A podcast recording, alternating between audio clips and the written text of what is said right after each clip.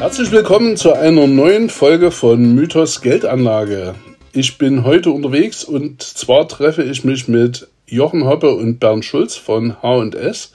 Das sind Vermögensverwalter, die auch einen eigenen Fonds, sprich den H&S Global Allocation verwalten. Und ich würde euch bitten, stellt euch doch selber einfach mal vor.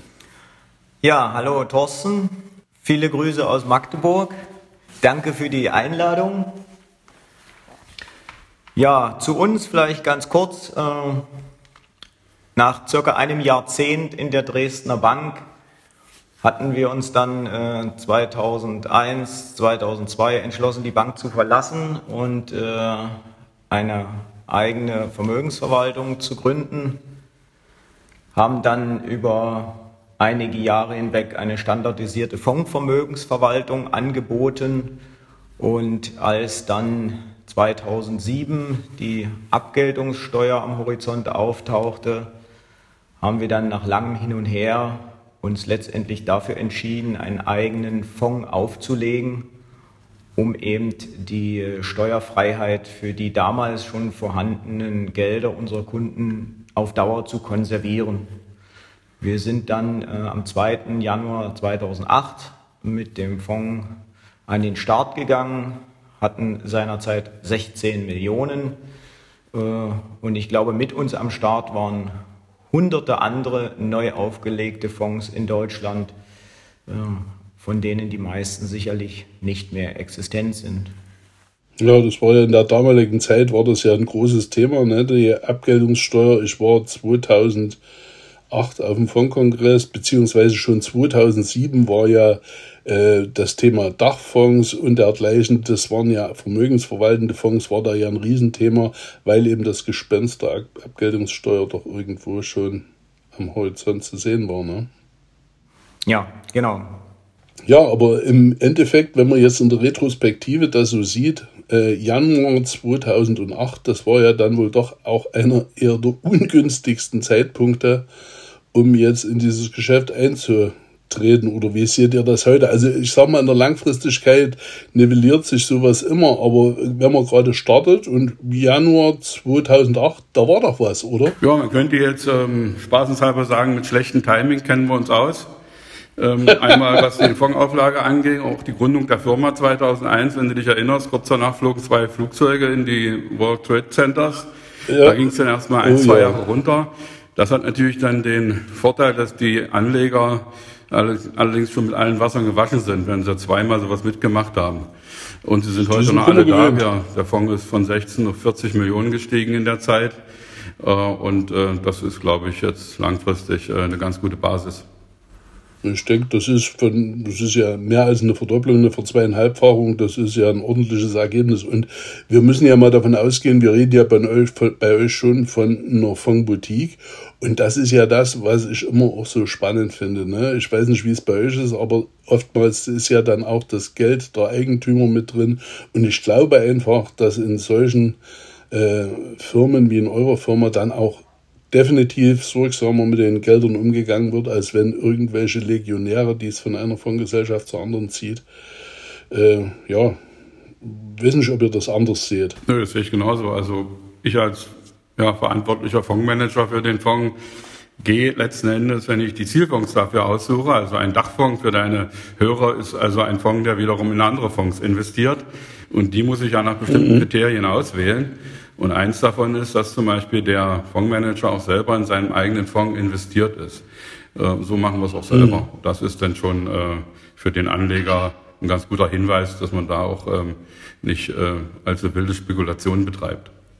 Ja, ich finde das, ich finde das auch immer relativ spannend und ich sage das auch meinen Kunden immer.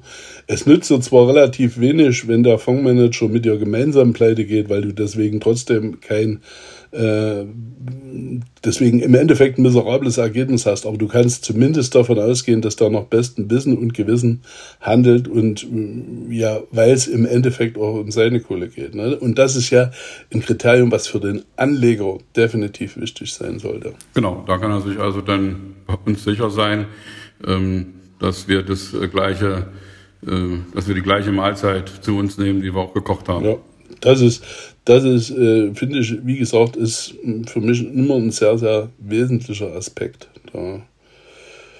Ja, äh, Bernd, gibt's irgendwo, gibt's irgendwo was, wo du äh, unseren Hörern sagen könntest, wie suchst du denn dann die Fonds oder die, die Anlageformen, wie suchst du die denn aus? Hast du da ein besonderes Raster? Hast du da ein eigenes Raster oder, oder wie muss man sich das denn so vorstellen? Ja, das habe ich natürlich mit der, mit der Zeit auch so entwickelt. Ähm, wo fangen wir an? Also, ähm, einmal ist es ein Mischfonds, den wir da haben. Der ist also nicht nur in Aktien investiert, sondern in allen anderen möglichen Anlageklassen ähm, wie Anleihen oder Edelmetalle beispielsweise. Ja, und äh, das verteile ich natürlich nach gewissen Gesichtspunkten. Das ist erstmal die wichtigste Aufgabe, dass man sich so diese Risiken, die es gibt in den verschiedenen Anlageklassen, dass man die vernünftig streut. Ähm, da gibt es einen äh, Anlagegesichtspunkt. An erster Stelle ist es, ähm, wir fangen praktisch an mit den Aktienmärkten und gucken uns an, wie, wie stark sind die entweder überbewertet oder unterbewertet oder fair bewertet ähm, nach bestimmten Kriterien mhm. wie Kursgewinnverhältnis, Dividendenrendite und sowas. Äh, und wenn sie überbewertet sind, im Moment sind sie das unseres Erachtens, dann ist die Aktienquote eben ein bisschen geringer, als sie langfristig sein sollte. In unserem Fonds ist sie langfristig 50, 60 Prozent. Und äh, in Phasen der Überbewertung des Marktes ist er eben etwas geringer und in Phasen der Unterbewertung, letztes Jahr im Frühjahr waren wir bei 70, 75 Prozent Aktienquote, weil der Aktienmarkt durch den Crash sehr billig war und damit sind die Risiken relativ mhm. gering. So ist die Philosophie. Na. Ähm, wenn ich dann nach einem Fondsmanager suche, dem ich Teile des Geldes anvertraue äh, in den einzelnen Zielbereichen, dann suche ich nach erfahrenen Leuten, die zehn Jahre schon ihren eigenen Fonds gemanagt haben beispielsweise und äh, verlasse mich dann nicht auf irgendwelche neuen Innovationen. Ja, es ist ja gerade, wenn, wenn bei neuen Fonds, äh, wenn die dann mit den Riesenergebnissen glänzen, bin ich grundsätzlich auch immer erstmal skeptisch, weil jetzt mal irgendwo eine Wette zu gewinnen am Kapitalmarkt ist die eine Geschichte, aber äh, die Performance dann auch permanent aufs äh, Parkett zu bringen, ist ja dann die andere Geschichte. Ne? Also wir haben es ja oft schon erlebt ähm, und das erlebe ich zum Beispiel in Kundengesprächen, die dann mit irgendeiner äh, Kapitalzeitung oder ich will jetzt keine äh, Titel von diesen Zeitschriften nennen, aber mit irgendeinem so Börsenmagazin kommen und dann sagen, hier, ich habe einen Fonds, der hat 287 Prozent gemacht, warum habe ich den nicht? Ne? Und wir haben dann sagt man, okay, und dann gucken wir uns den doch nächstes Jahr mal an. Und ich habe das tatsächlich schon erlebt, dann äh, war der dann im nächsten Jahr war der 93 Prozent im Minus und dann sagt der Kunde, ja gut, ich bin immer noch bei 180 Prozent plus. Also das ist jetzt, um Gottes Willen, ich möchte da jetzt nicht sagen, dass der Kunde blöd ist, aber das ist halt Mathematik falsch verstanden. Und äh, eine gewonnene Wette, das wissen wir alle, mal auf, äh, dort richtig positioniert, dann geht's schon auch mal ganz schnell nach oben. Aber es geht dann eben, wenn man äh, nicht mehr investiert, sondern wettet auch viel mehr und schneller nach unten. So ist es. Also gibt ja den einfachen Spruch, äh, das, was hochfliegt, fällt auch wieder runter. Äh, ja, ja. Gerade im aktuellen Umfeld, würde ich mal sagen, gibt es einige Dinge, die ich da nennen könnte, die meines Erachtens bereits die Stratosphäre erreicht haben. Und der Aufprall zurück zur Erde kann dann ordentlich wehtun. Ja, wir haben ja, äh, wir haben in vergangenen Folgen zum Beispiel solche Titel wie Wirecard. Normalerweise besprechen wir kaum Einzeltitel, aber es gibt ja dann manchmal so Themen, die doch irgendwo eine gewisse äh, ja, Breitenwirksamkeit erreichen. Und Wirecard war schon alleine dadurch, dass es in den Medien war, in aller Munde. Und es war ja auch über einen längeren Zeitraum in aller Munde. Ne? Es wurde einem ja als das revolutionäre Zahlungssystem verkauft und im Endeffekt waren die Zahlen nur geschönt. Und es gab ja auch den einen oder anderen Fachmann, der das bis zum Schluss verteidigt hat. Aber im Endeffekt ist es heiße Luft gewesen. Ne? Da kann ich auch eine Story dazu erzählen. Also ich hatte im Oktober 2019 dazu einen kleinen Bericht geschrieben in meinem Monatsbericht und schon davor gewarnt, ohne dass ich jetzt genau wusste, gewusst hatte, um was es geht. Wenn ich ein Unternehmen nicht richtig einschätzen kann, kann ich es nicht kaufen. Das ist eine der Grundregeln. Ja. Ich konnte das nicht einschätzen. Ja. Und da ging das damals schon los mit diesen äh, Recherchen da von der Financial Times. Äh, und dann habe ich mal meine Fondsmanager, die ich ja meistens kenne, die ich in dem Fonds äh, allokiert habe, angerufen, mal geguckt, äh, wer hat da Wirecard im Portfolio. Ähm, war bloß einer, ja, und äh, den habe ich dann gefragt, erklär mir doch mal das Geschäftsmodell. Das konnte er dann aber nicht so richtig erklären, weil es keiner so richtig erklären konnte. Ja, also ein bisschen hat mich das so an EMTV vor 20 Jahren erinnert, äh, neuer Markt, da konnten auch ja. viele die Geschäftsmodelle nicht erklären, aber sie waren begeistert von den Aktien. Ein bisschen war es bei Wirecard auch so. Bernd, du hast jetzt gerade was eingeworfen, das, äh, das sollten wir unbedingt auch nochmal mit besprechen, weil wir haben im Vorgespräch uns ja schon mal drüber unterhalten. Du hast jetzt gerade vom neuen Markt äh, gesprochen. Äh, auch den hatte ich in einer vorhergehenden Podcast-Folge, zwar in einem anderen Zusammenhang, äh, bin ich da schon mal drauf eingegangen, weil ich mir dort unter anderem auch zumindest eine leicht blutige Nase geholt habe, weil ich in völliger Ahnungslosigkeit dort investiert hatte.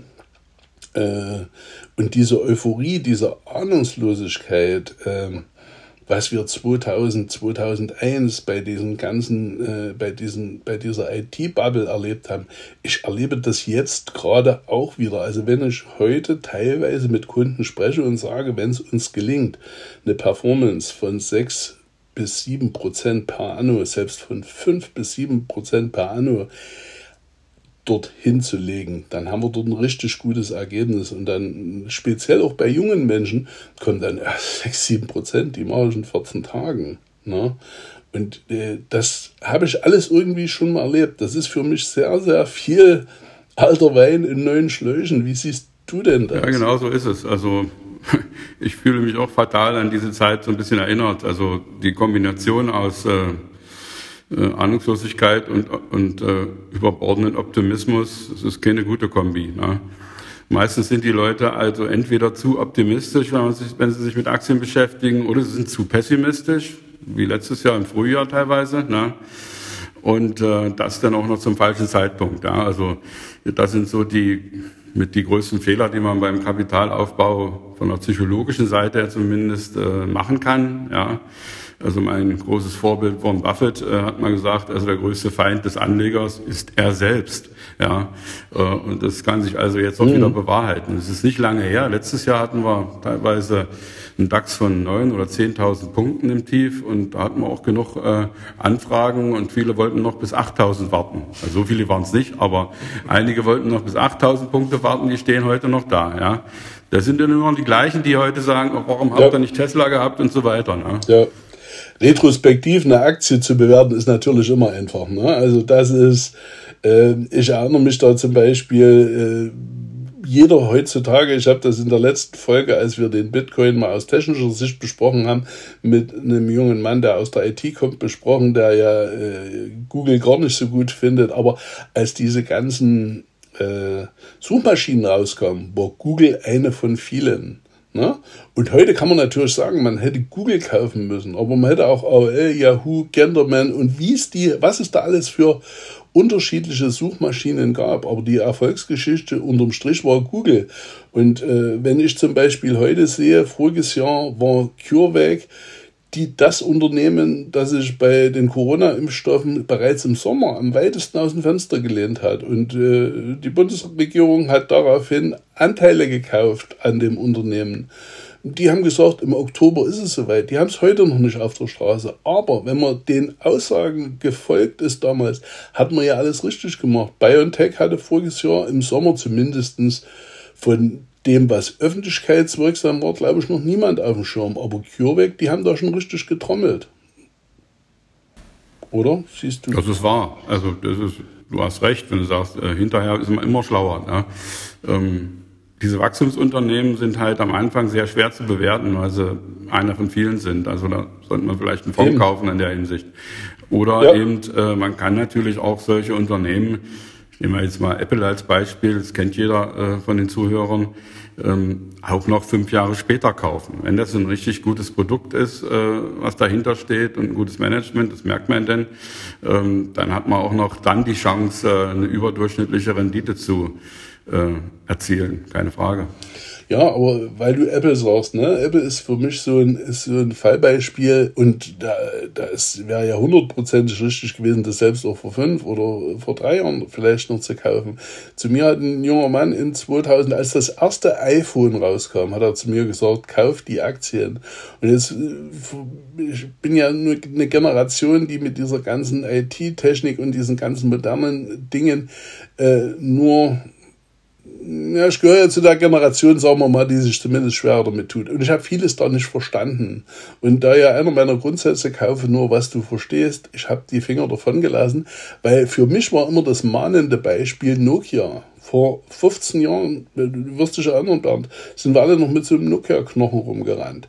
Also man konnte sich nie vorstellen, dass Nokia irgendwann vom Markt verschwindet. Die hatten so eine äh, Präsenz und heute, die, glaube, die bauen wieder Gummistiefel. Keine Ahnung.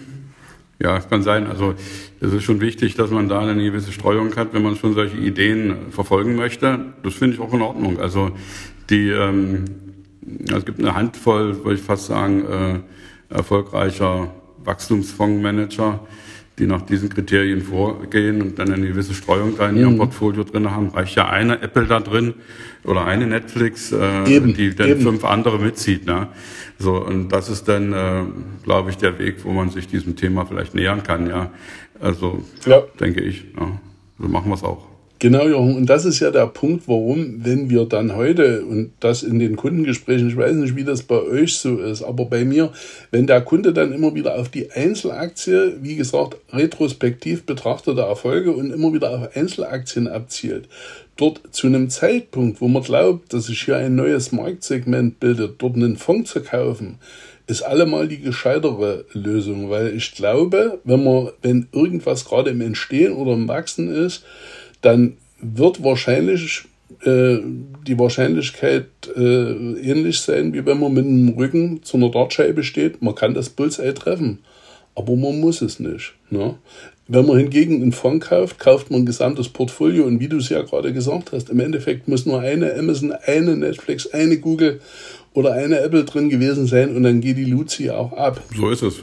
Ja, und ähm, deshalb achte ich auch darauf, dass diese Fonds, die ich dann da kaufe, ähm, ja schon einen gewissen Leistungsnachweis erbracht haben. Ja.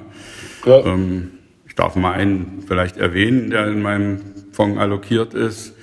Der heißt Guinness Global Innovators. Da ist das äh, bereits im Namen drinne, im Fondsnamen, nämlich mhm. Innovation. Ja.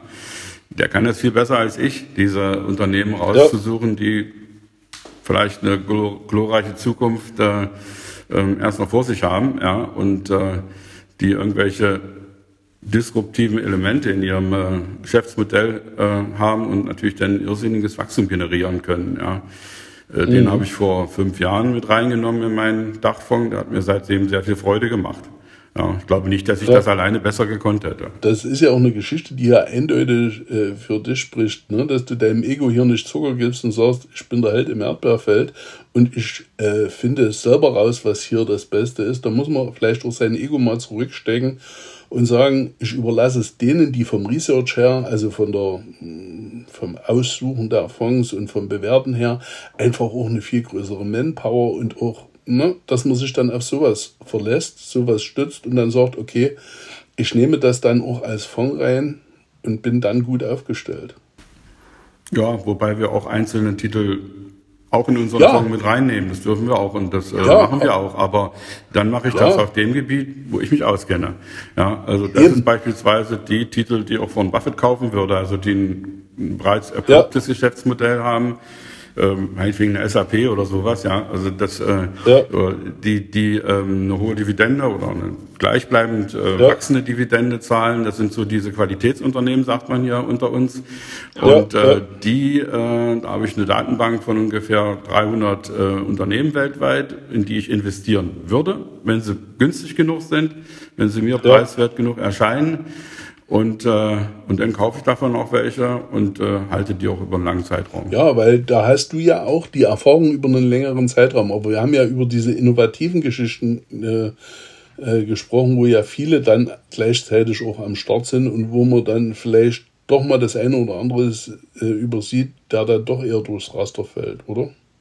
Deswegen hatte ich das eher gesagt, um Gottes Willen, ich will ja die, die Einzelaktie deswegen nicht, nicht völlig verteufeln, darum geht's ja nicht. Nur eben in gewissen. Nee, darum geht's nicht. Ja? Es gibt immer eine friedliche Koexistenz genau. zwischen verschiedenen Anlageformen. Ja? ja.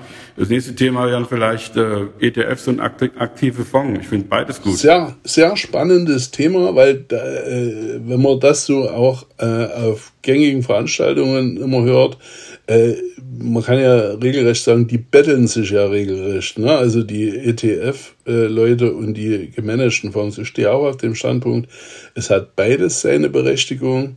Ähm, aber gut, dass du das ansprichst. Du hast ja beides in deinem Portfolio drin. Vielleicht kannst du mal einen Satz dazu sagen, wie du das grundsätzlich einschätzt, wo du eher den, den ETF einsetzt oder wo du eher dann äh, den Aktien, den gemanagten Fonds einsetzt. Äh, interessant dabei wäre vielleicht für unsere Hörer auch noch, weil der ETF ja so dieses Geiz ist geil, äh, diese Geiz ist geil Mentalität so vor sich herschiebt. Ob das dann unterm Strich immer tatsächlich so ist, dass man kostenmäßig so viel besser unterwegs ist, ich weiß es nicht. Da wäre es schön, wenn du da vielleicht mal ein paar Sätze dazu verlieren könntest. Naja, sagen wir es mal so, also ETFs halte ich für auf der einen Seite nützlich, der anderen Seite aber auch gefährlich zugleich. Ja. Also fangen wir mit den Nützlichen an.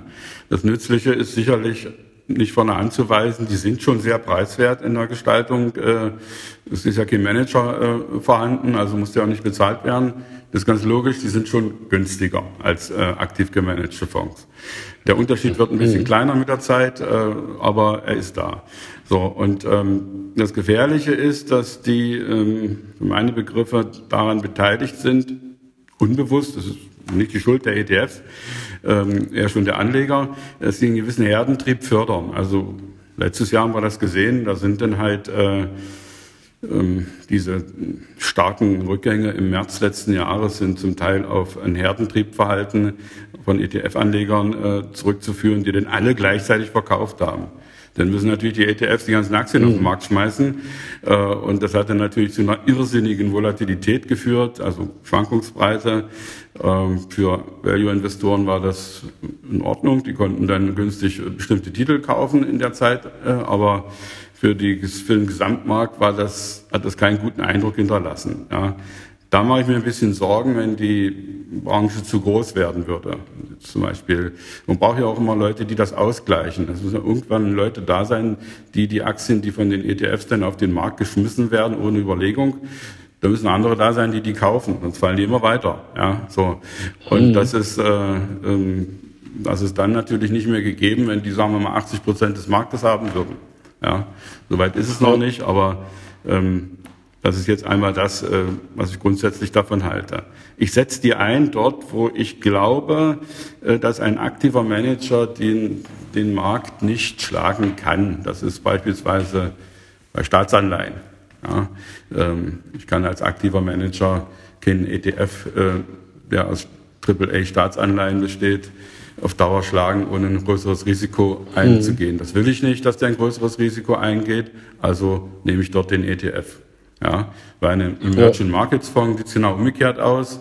Äh, da wird der aktive Manager, wenn er sich da gut auskennt, ja, ähm, schon in der Lage sein, den ETF zu schlagen. sieht man ja. ja. Da nehme ich dann den aktiven Manager, der auch dann durch die Gegend fährt äh, und sich die Firmen da in Kenia oder in Georgien direkt an, anschaut. Das macht ja definitiv Sinn. Und wir haben ja ähm, immer mehr auch Einflüsse, die ja zu größeren Schwankungen führen, was wir früher so in dem Sinne überhaupt noch nicht äh, erlebt haben. GameStop ist jetzt, wäre jetzt so ein Stichwort, äh, was jetzt zwar auf den Fonds oder so keine Einflüsse hat, aber es ist ja zurzeit an der Börse vielleicht auch der Euphorie geschuldet, dass jetzt jeder wieder im Keller sitzt und irgendwo mit Wertpapieren handelt. Ähm, vielleicht siehst du es anders, aber es ist ja schon wieder eine verrückte Zeit und ich schließe wieder den Bogen zurück zu 2001, äh, 2000, als wir ähnliche Zeiten hatten. Da hatten wir ähnliche Zeiten, sehe ich auch so. Ne? Ähm, ist es ja auch klar, dass eine Zeit vergehen muss, so 20 Jahre ist, eine gut, äh, ist, äh, ist lang genug. Man sagt, eine Generation, äh, die dann das vergessen hat, weil sie noch nicht dabei ja. waren wahrscheinlich, ne? äh, vor 20 Jahren. Äh, und dann geht das Ganze wieder von vorne los. Also Also wir haben schon eine, eine Ausgangssituation heute, die ziemlich gefährlich ist, gebe ich recht. Also ich gucke mir immer mal die, ähm, die, vor allem den amerikanischen Markt in der Hinsicht an. Äh, da kommt ja letzten Endes der Trend her ähm, mit diesen Plattformen, Robinhood und so weiter. Ja. Ähm, das waren damals die Börsenbriefe, da gab es noch nicht diese Plattformen. Das, äh, wer sich noch an Bernd Förtsch erinnert, äh, oder äh, diese ganzen Sendungen, die es damals im Fernsehen noch gab, wo, wo eine Aktie empfohlen wurde, am nächsten Tag stieg die natürlich. Das war im Grunde genommen auch nichts anderes als, als das, was wir jetzt haben. Ja. So, und da, da baut sich ein bisschen was zusammen und dann soll da äh, zu blauäugig sein. Ähm, es braucht einen Auslöser natürlich, den sehe ich im Moment zwar nicht, aber der kann morgen da sein. Ja. Also 2001 waren es die Twin Towers und das ging dann aber ein Jahr lang so weiter, immer weiter runter, weil die Leute dann natürlich die Mut verloren haben in diesem Umfeld, ähm, da weiter zu spekulieren. Und dann, dann ist Game Over. Und das Interessante ist ja, dass man in solchen Phasen, ne, wir alle reden ja immer vom antizyklischen Handeln, kaufe, wenn die Kanonen donnern und, und, und. Ähm, das ist die Theorie. Und ich kann für mich zumindest sagen, dass ich das so gemacht habe. Aber man darf bei der ganzen Geschichte nie vergessen, dass in solchen Zeiten ja im Umfeld die Stimmung, also man schlägt die Zeitung mit den vier großen Buchstaben auf oder was weiß ich nicht, es wird dann überall Weltuntergangsstimmung proklamiert und diese Stimmung ist schlecht ohne Ende. Und dann fangen bei den Leuten, die bis vorgestern ja noch auf dem Sparbuch ihr Geld hatten, dann das erste Mal in die Aktie gegangen sind oder in den Fonds gegangen sind und gedacht haben, und jetzt mache ich aber gleich mal richtig Rendite, wo dann 10% und mehr eigentlich so die Mindesterwartungen waren. Und dann kommt die Geschichte zurück. Also das ist ja, wir bewegen uns hier zwischen den Polen, jetzt auch bei unseren Anlegern, zumindest habe ich den Eindruck, verbessere mich bitte ähm, vom totalen Sicherheitsdenker bis zur völligen Gier. Und Gier frisst Hirn. Das ist, glaube ich, wieder eine Phase, in der wir uns gerade befinden. In der befinden wir uns, so ist es. Ja. Und ähm, meine, wir hatten es ja jetzt schon gesagt, also das, ähm, das läuft immer aufs Gleiche hinaus. Ja, und wenn dann, äh, wenn die Party mal vorbei ist, es ist wie bei der Reise nach Jerusalem, jeder versucht, den letzten Stuhl zu finden. Genau, genau. Und den Ausgang, ja. Und der ist dann sehr eng. Und dann geht es halt, da freuen wir uns schon drauf muss man es mal äh, sozusagen. Also wir haben jetzt auch äh, schon ein bisschen was beiseite gelegt äh, in unserem Fonds. Äh, um, sagen wir mal, wenn es im Herbst mal 20 Prozent sollte es schon krachen. Ja, so also mit 10 Prozent äh, Kursrückgängen an Aktienmärkten. Äh, das ist lächerlich, äh, das als Korrektur zu bezeichnen. Die gibt's immer. Ja, die, die hat es jetzt bloß lange nicht gegeben. Seit äh, seit Mitte letzten Jahres geht's ja Monat für Monat hoch. Das ist sehr ungewöhnlich und mit höchster Vorsicht zu genießen, würde ich sagen. Ja, aber äh, wenn es mal 20 Prozent runtergeht, ähm, dann würde ich schon mit einem mit einem offenen Portemonnaie da sitzen und wieder in, ein bisschen mehr investieren in in das, was was ich schon immer haben wollte. Das gibt's ja nämlich billig und dann kaufe ich's. Und hältst du dann das in Cash oder gehst du dort in, in, in wenig volatilen, aber auch wenig rentierendere Anlagen? Ja, wir haben schon äh, 10% Cash ungefähr im Fonds und äh, wir haben noch 20% ähnliche, Cash-ähnliche Anlagen. Wir, können, wir könnten im Prinzip die Hälfte des Fonds aktivieren, um dann, wenn es sein muss, äh, rüber zu wechseln in den Aktienmarkt. Werde ich nicht machen. Ich habe nie 100% Aktienquote gehabt. Die höchste war mal 80 sowas ne? Äh, und die niedrigste war 40. Also so, damit man mal ungefähr einen Überblick hat, äh, wo wir uns bewegen. Ähm, aber ähm, machen wir mal so, ich rechne schon mit einem Rückgang äh, in dieser Größenordnung ähm, im Laufe des Jahres noch und dann sind wir dabei, im Fonds umzuschichten. Und das ist dann auch immer, wo der Jochen äh, dann sagt, unsere Kunden, der kennt unsere Kunden besser, ich kenne den Fonds besser. So ist bei uns die Arbeitsteilung. Ja. Dann ruft er die Kunden an und sagt so, ähm, jetzt könnt ihr investieren, ja, jetzt können wir was nachlegen. Dann äh, letzten Endes bestimmt der, ist der Investitionszeitpunkt in eine Investition immer sehr entscheidend für die, für die nachfolgende Rendite. Das ist mit allen Dingen, in das man investieren kann. Definitiv. So. Der Gewinn liegt im Einkauf, ne? So ist es unter anderem. Selbst, ja. selbst beim Auto so, ne? Ja. Äh, Bernd, du hast jetzt einen Teil, was ich dich eigentlich noch fragen wollte, nämlich mit einem gewissen Marktausblick, äh, den hast du jetzt schon vorweggenommen. Aber ein Thema möchte ich nicht, äh, da, da kann ich dich nicht davor verschonen, weil es zurzeit eben auch in aller Munde ist. Kryptowährungen, speziell der Bitcoin. Und ich denke, wir müssen da noch nicht mal äh, in Ethereum oder Ether äh, das, oder Dogecoin und was es alles für äh, unterschiedliche Währungen gibt, sondern grundsätzlich das Thema Kryptowährung. Wie ist da deine Meinung dazu? Weil mh, hm, für mich ist es irgendwo eine Währung, was weder an der Wertschöpfung teilnimmt, noch was Haptisches hat, was spannend ist und wenn man zum richtigen Zeitpunkt investiert hat, hätte man aus meiner Sicht auch Gewinne mitnehmen sollen und ja, mich würde deine Meinung dazu mal noch interessieren. Ja, gutes Thema, man kommt eh nicht drum herum. Also ich überlege schon in einem der nächsten Monatsberichte das mal zu verarbeiten, obwohl wir kein Bitcoin äh, Investitionen im Fonds haben, wahrscheinlich auch nie haben werden. Mhm. Einige sagen, das ist eine Anlageklasse, das wäre jetzt ein bisschen zu hoch. Ähm, ich würde es auch nicht als Währung sehen, äh, was du sagst. Also für eine Währung mhm. ist das Bitcoin mir einfach zu schwankungsintensiv, 10, 20 Prozent am Tag teilweise. Also wenn, dann ist es eine, eine Währung, die auf jeden Fall nicht äh, mithalten kann mit, mit den klassischen äh, Handelswährungen. Ja. Kein äh, ähm, kein Handelsunternehmen wird auf die Idee kommen, da äh, groß seine äh, Handelsströme mit zu hinterlegen. Ja, also wenn man nicht weiß, Aber was es am nächsten Elon Tag wert ist. Ja. Also ich sehe es eher Aber als Elon Musk hatte das ja mal vollmundig angekündigt. Ne? Es wurde so angekündigt und El Salvador hat es bereits als Währung in, äh, ähm, akzeptiert, aber so die große Rolle spielt El Salvador am Finanzmarkt auch nicht. Ja, also ähm, ich sehe es eher als Rohstoff, weil es schon, wie man es hört, es, wird, es, muss ja geschürft werden. Ja, es gibt diese Bitcoin-Minings und äh, diese Begriffe äh, kennt man ja. Ähm, und ähm, ein Rohstoff, der Wert eines Rohstoffs ist auch sehr schwer zu bestimmen. Ja, aber langfristig, ähm, grob gesagt, orientiert sich der Wert eines Rohstoffs in Gold oder, oder, oder Silber oder Öl oder uns irgendwelches Getreide ist, ja, ähm, orientiert sich an den Produktionskosten. Da wird mal drunter, mal drunter, mal drüber liegen, danach wird sich dann die Nachfrage orientieren und dann würde ich sagen, ein bis 4.000 Dollar wäre mein Kursziel für den Bitcoin. Denn das sind so die, die äh, Kosten, um, um den nächsten Bitcoin zu, zu kreieren, zu schürfen. Was umwelttechnisch auch noch eine Frage ist, aber die wollen wir jetzt hier nicht behandeln. Also wenn, Sie, wenn du schon ein Kursziel haben willst, 1.000 bis 4.000 Dollar.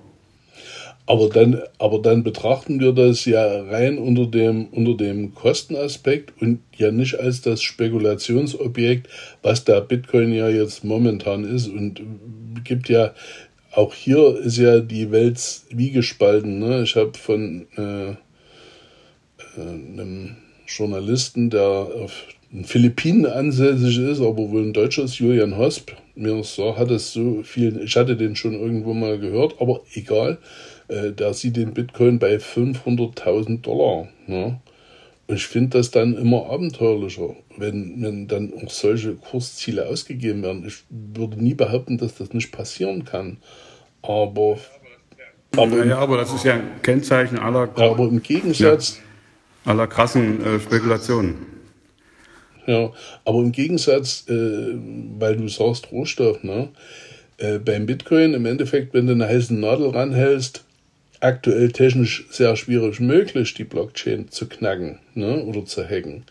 Aber äh, wir konnten uns vor 20 Jahren noch nicht oder vor 30 Jahren noch nicht vorstellen, dass wir äh, auf einem Smartphone uns einen Weg anzeigen lassen können, wo wir hin müssen. Und bei fortschreitender Technologie äh, bei einem Rohstoff bleibt immer noch irgendein Haufen übrig, den ich vielleicht für irgendwas verwerten kann. Beim Bitcoin nicht.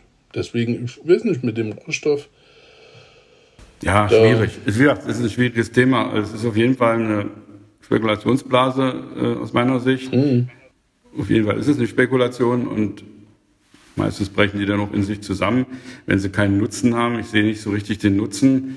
Ich sehe zwar den mhm. Nutzen dieser Technologie, die dahinter steht, also Blockchain-Technologie, ja. die wird schon äh, die Welt verändern.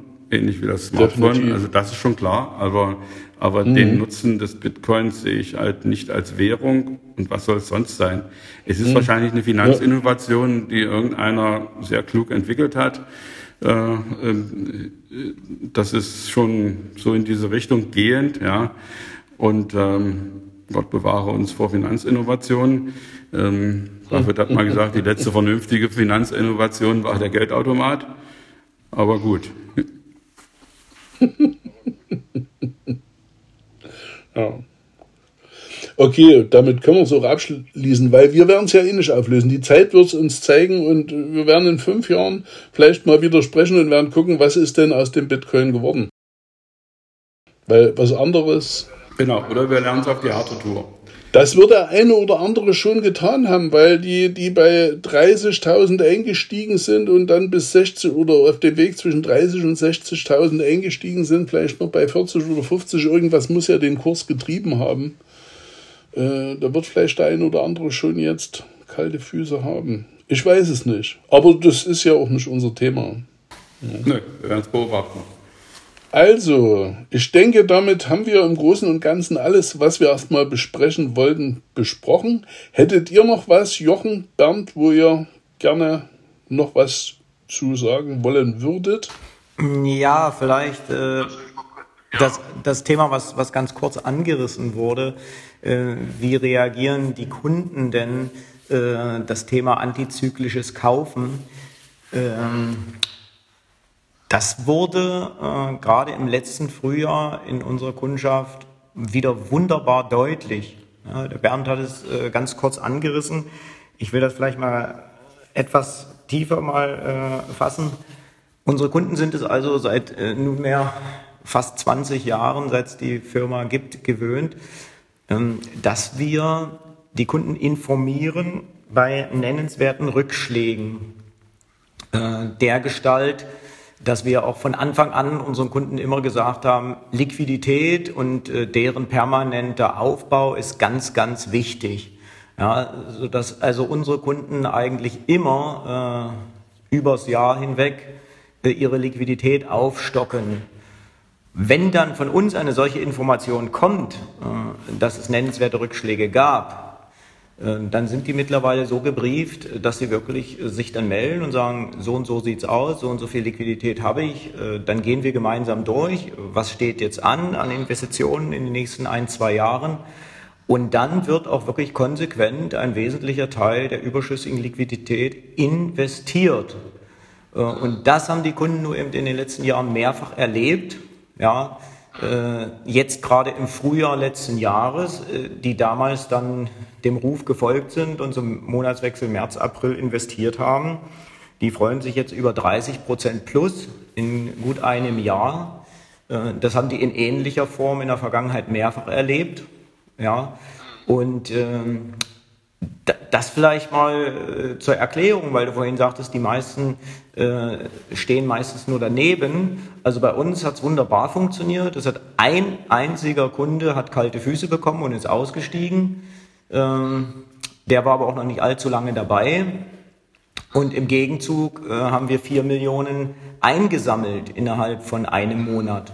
Ja, also das kann schon funktionieren, wenn die Kunden diszipliniert sind und vor allen Dingen, wenn die Kunden über viele Jahre hinweg äh, immer wieder auch, äh, sage ich mal, das Gleiche gehört haben und dementsprechend gut informiert sind.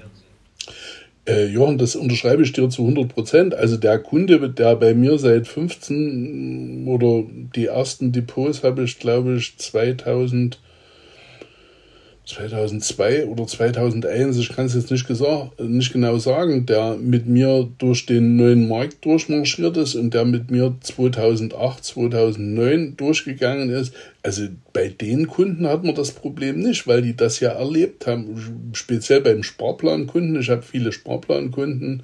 Ne? Also für die hat sich das allemal gelohnt. Ich rede von den Kunden, wo wir ja noch, oder habe die Kunden gemeint, wo wir ja relativ viele auch noch haben, die eben bisher wenig, entweder noch aus den Erfahrungen aus 2001 und sich dort ähm, die blutige Nase geholt haben und jetzt dann langsam wieder hervorkommt. Das hat ja der Bernd auch gesagt, es braucht so ungefähr eine Generation, dann, dann ist auch vieles verheilt.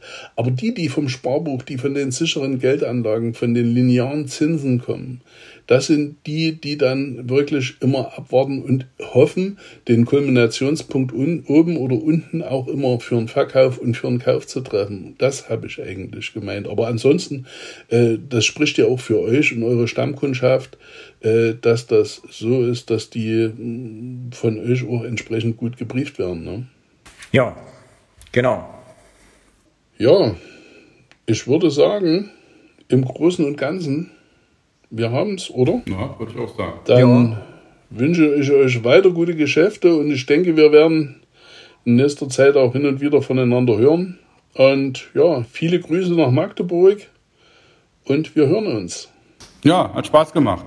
Genau, bis zum nächsten Mal. Alles klar, bis dahin, ne? Tschüss. Die in dieser Veröffentlichung getätigten Aussagen beruhen auf der individuellen Meinung und Erfahrung der hier handelnden Personen. Sie stellen keine Anlageberatung dar. Aussagen zukünftiger Entwicklungen an den Märkten betreffend sind die individuelle Meinung und Einschätzung der handelnden Personen. Diese Veröffentlichung ist kein Angebot oder eine Empfehlung für den Kauf von Wertpapieren oder anderen Geldanlagen. Diese Veröffentlichung ersetzt keine individuelle Anlageberatung. Angaben und Zahlen zu Weiterentwicklungen in der Vergangenheit sind kein Maß Maßstab für zukünftige Entwicklungen von Investments aller Art.